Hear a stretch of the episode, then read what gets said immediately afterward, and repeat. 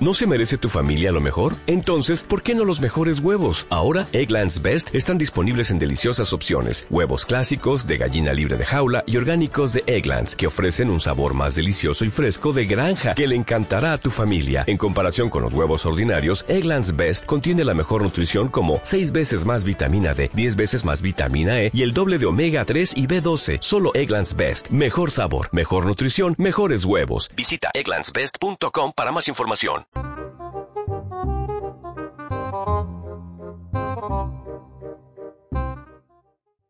Te doy la bienvenida a Psicología y un café, un podcast que surgió de las ganas de acercar a toda la gente ciertos conceptos e ideas que existen dentro de la psicología y el mindfulness para que puedas tener más herramientas para continuar en tu día a día. Yo soy Sandra Tamés, psicóloga social con estudios en tanatología y perspectiva de género. Y en estos 10, 15 minutos quiero tomarme un café contigo para comentar todo esto que a veces nos cuesta tanto procesar. Ven, siéntate aquí, trae tu café y platiquemos.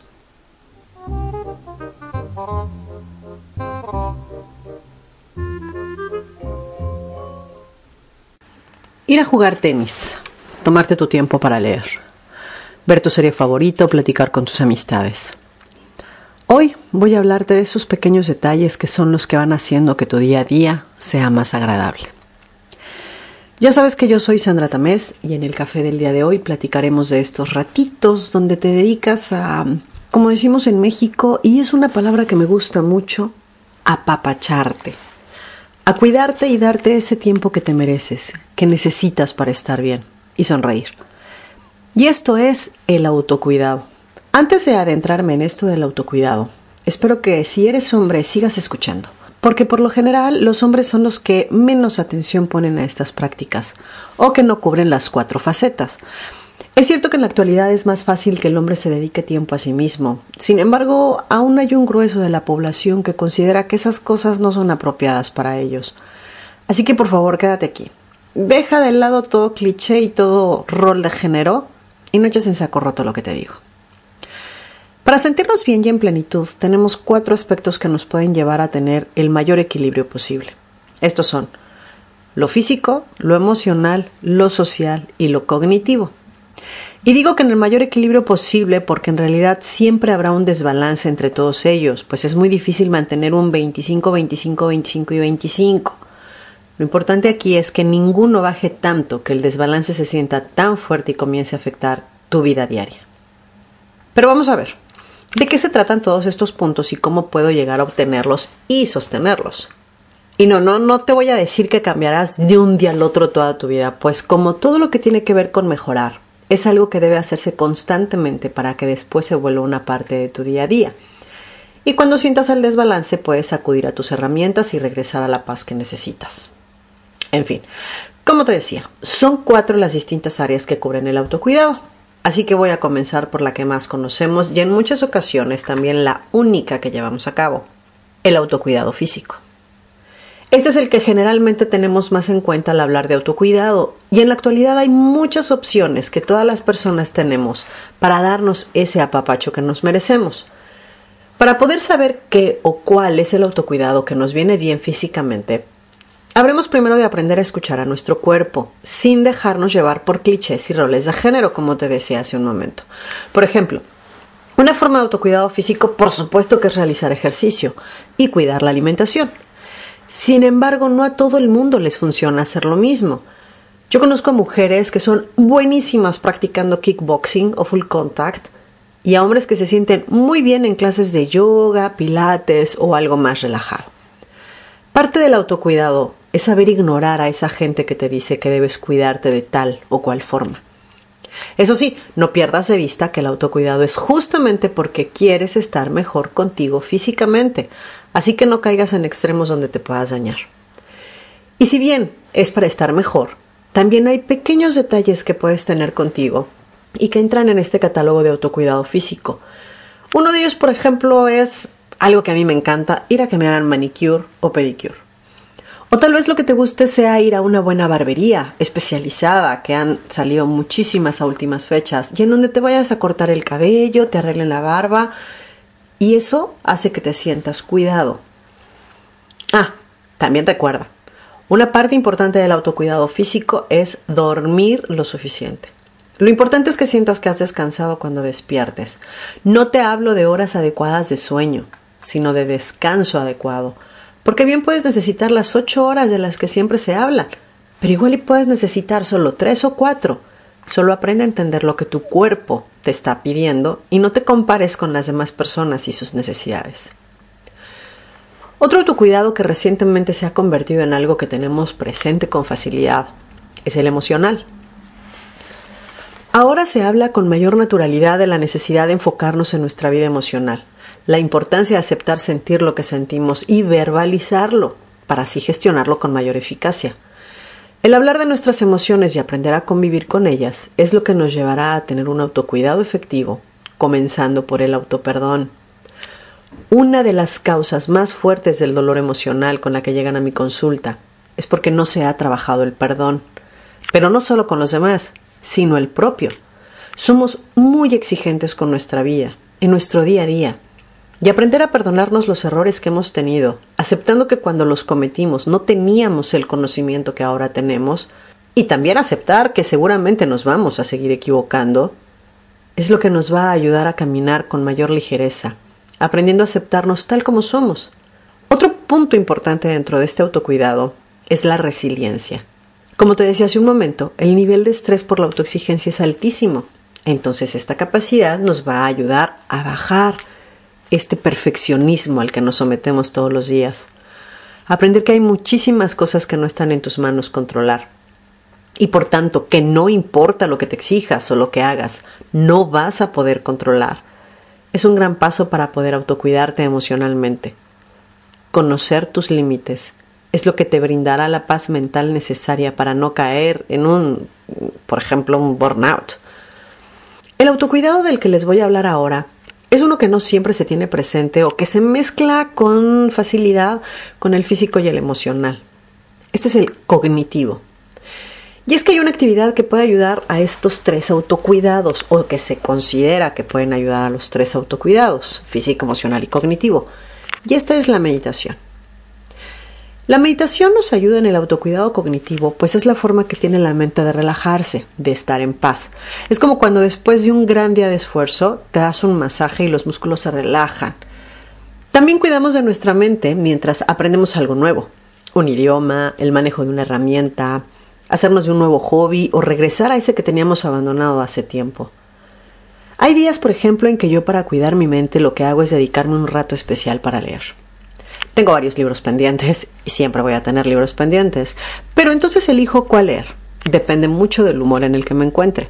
Pongo una música que me guste y me preparo un café para estar conmigo y disfrutar y estar al 100% en ese momento haciendo algo que mi mente disfruta y mucho. En otras ocasiones mi cabeza está a full.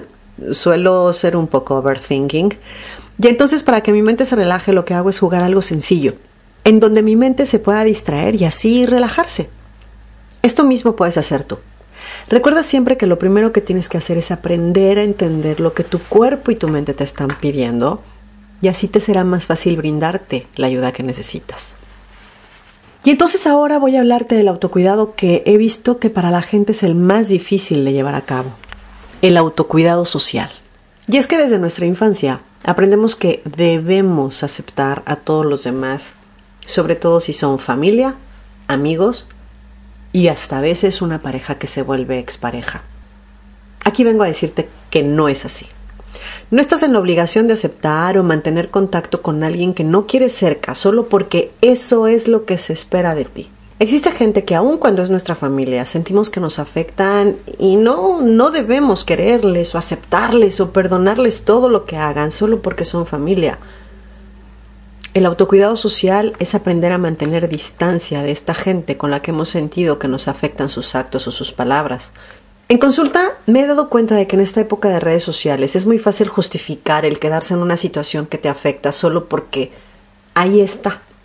Por ejemplo, Hace muchos años, cuando no había nada de internet ni redes sociales, era mucho más fácil mantener distancia con alguien con quien habías terminado una relación. Y me refiero a una relación no solo de pareja, sino de familia, amigos, lo que fuere.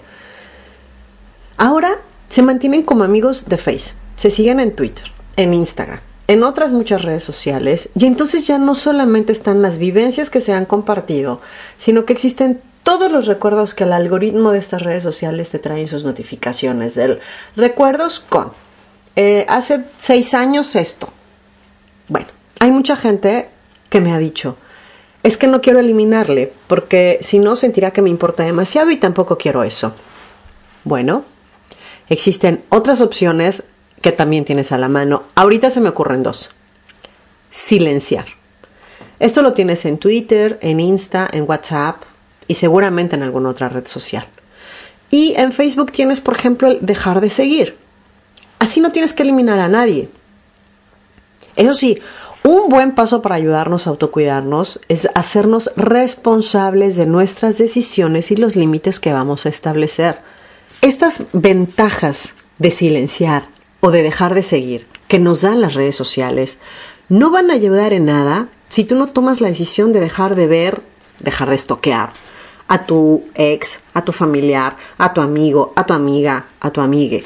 Recuerda que en las redes sociales la mayoría de la gente lo que presenta es la parte buena, la divertida, la casi perfecta, que todos sabemos que generalmente no existe. Establecer límites y distancias no es una mala decisión. Muchas cosas tienen principio y fin. No porque vengan de la misma familia, o sea alguien que conoces desde hace muchos años, o porque haya sido una relación importante. Quiere decir que todo lo que venga en el futuro debe aceptarse sin reservas. Los límites son muy importantes y muy necesarios. Otra forma de autocuidado social es rodearte de la gente que te suma, no de la que te resta. Un trabajo muy importante que es necesario que hagamos, sobre todo si nos consideramos muy independientes, es aprender a pedir ayuda y aceptarla. Porque pedir y aceptar no son lo mismo. Y si bien es cierto que el hecho de que pidas no quiere decir que toda la gente está obligada a darte, el aprender a aceptar que necesitas ayuda, apoyo, escucha, es algo que te recordará que la vulnerabilidad no es debilidad. Y por experiencia te digo, tu gente, esta gente que como te dije hace un momento te suma, seguramente te va a apoyar y estará contigo.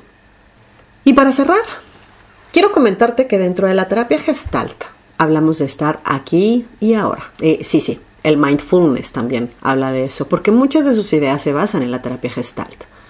Bueno, el estar aquí y ahora es aprender a disfrutar el paso a paso de lo que estás haciendo. Por ejemplo, te hablaba yo de mi ritual para sentarme a leer. Y es probable que para ti esa rutina sea algo común, pero también es probable que lo hagas de forma automática.